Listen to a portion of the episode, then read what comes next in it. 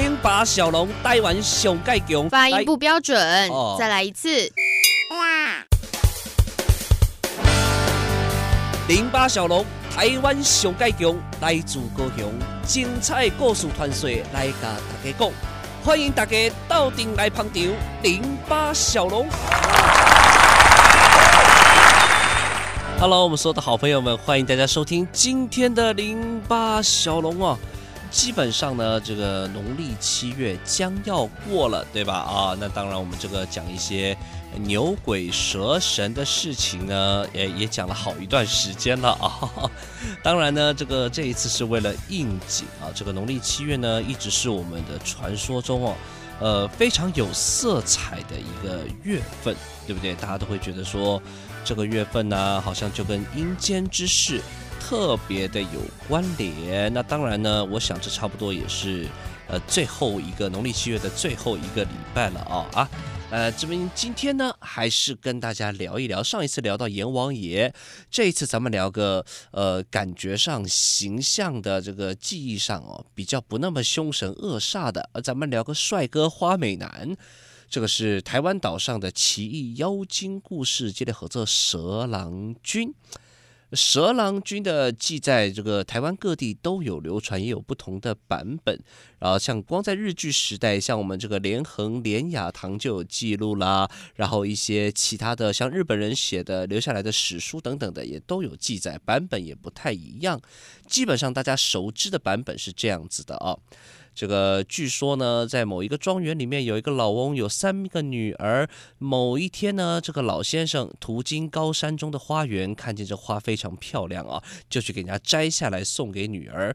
但是没有想到，花园的主人呢，是这个非常俊美的男子，是这一条蛇变成的一个蛇精。大家叫他蛇郎君，蛇郎君对这个老翁说：“你他妈摘我的花没有了？” 他没有这样讲，他说：“哎，你这个没经人家同意就摘人家东西，这样不行，你得赔罪。呃，听说你的三个女儿呢，相当的貌美，呃，我想娶一个回家，不然你会为了偷花这事儿付出代价。”那这个老翁就心里想说：“哎呀，谁采个花变成这样子？你你去摘人家花，没想到自己家里花也要给人摘了。”那这个老翁非常的害怕，最后这个不得已啊，就回家跟三个女儿商量。就大女儿、小女儿都呃，大女儿跟二女儿都不要。小女儿心地善良，就不忍心这个老爹呢，为了这件事情付出代价，决定嫁给蛇郎君。结果呢，这个是千算万算，没想到这个蛇郎君虽然是妖怪，但是这个疼老婆疼到有点夸张，你知道吗？就是那种很符合我们现在这个新好男儿、新好男人的一个定义啊。怎么说呢？第一个，钱全部给老婆管。哎，这蛇郎君不是一般的有钱，家中金银财宝堆积如山呐。呃，这个对不对？疼老婆非常非常的这个疼爱啊，简直到了一个很夸张的地步啊。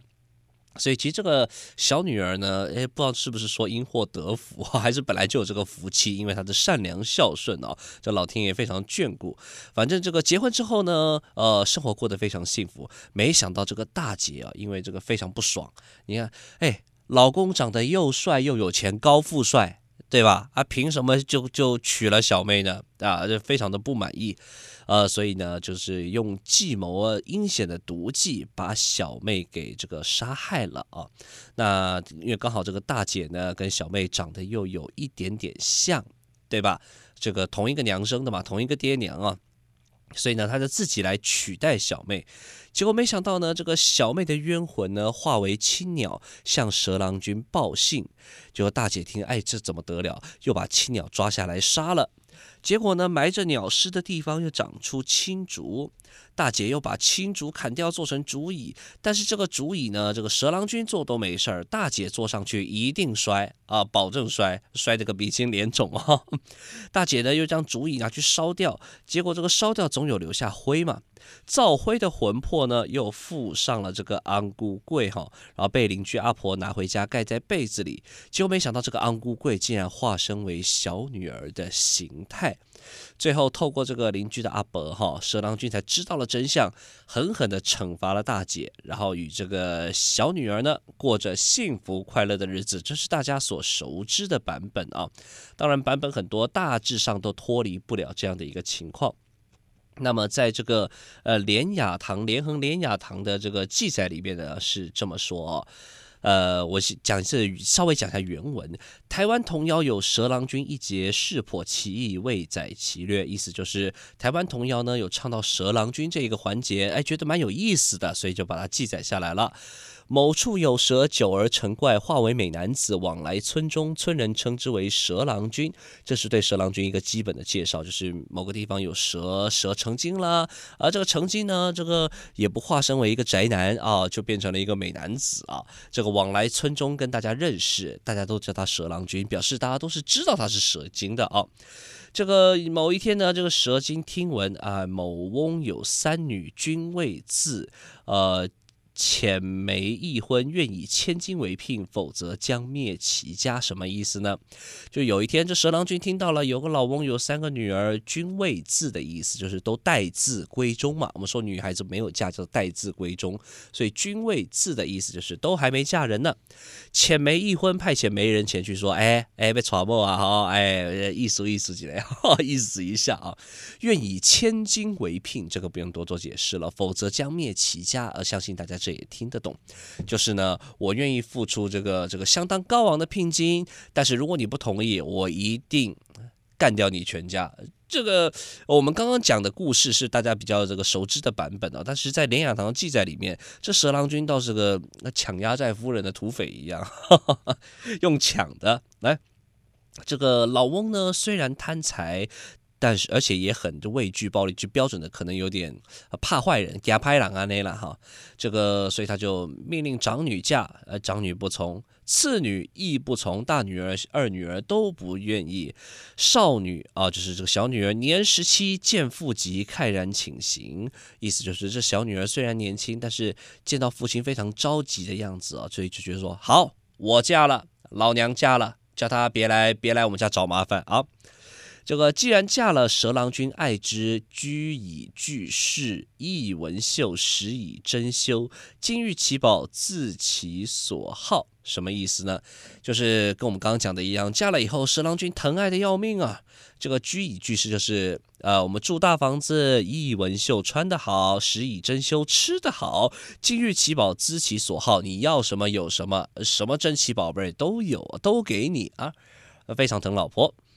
而翁以递婚异类，遂不复作平儿相宜，就是老翁基本上呢就不认这个女儿了，对不对？因为你嫁嫁谁不好，嫁条蛇，你这干什么呢？对不对？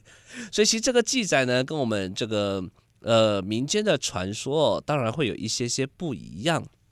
其实你说哪一个美化，哪一个丑化，我倒觉得没有，因为其实。故事有时候传达一个正面的效益嘛，你总不能告诉大家说蛇郎君抢人家老婆，对不对？你这样讲，这蛇郎君这故事还有流传下来的必要吗？一个负面的故事，这样是不对的。然而呢，在这个故事里面，你主要是呃这个要张扬的是一个什么道理？第一个，你别乱采花；第二个，这个小女儿特别孝顺，对不对？第三个，你要张扬的也是一个正面的道理，就是。你坏事做多了，你总要出来还。法网恢恢，疏而不漏。正义只是迟到，并不代表会缺席，对吧？所以这个大女儿呢，也是受到了惩罚。所以你看看，在其中的情节稍微更动一下，呃，原本是一个感觉。嗯，蛮蛮蛮土匪的一个故事，蛮匪类的一个故事，对不对？瞬间就变成了它有很多正面的教育意涵，包含我们这个民俗的一个美德、传统的文化，这整体的故事就不一样了，就有流传的价值了，对吧？所以这个故事呢，真假有时候不用太考证，反正本来就故事嘛，故事到底是真是假，有时候也不那么重要，重要的是它告诉了我们些什么呢？这一次呢，跟大家介绍的是台湾乡里间流传许久的故事——蛇郎君。台湾这边这个蛇妖啊、蛇郎君的故事呢，非常的多。你看，像这个鲁凯族的小鬼狐之恋这一首歌，其他里面讲到的这个板嫩公主呢，其实也是嫁给了这个狐神。狐神是什么？也是一条百步蛇，对吧？所以其实人蛇呢，这个通婚呐、传说这样故事其实不少，表示蛇早期在台湾的民间里面，它是有一定的地位的哦。这个我想也是一个值得考证、很有趣的议题。今天的零八小龙就进行到这边，期待与您再一次的空中相会，拜拜。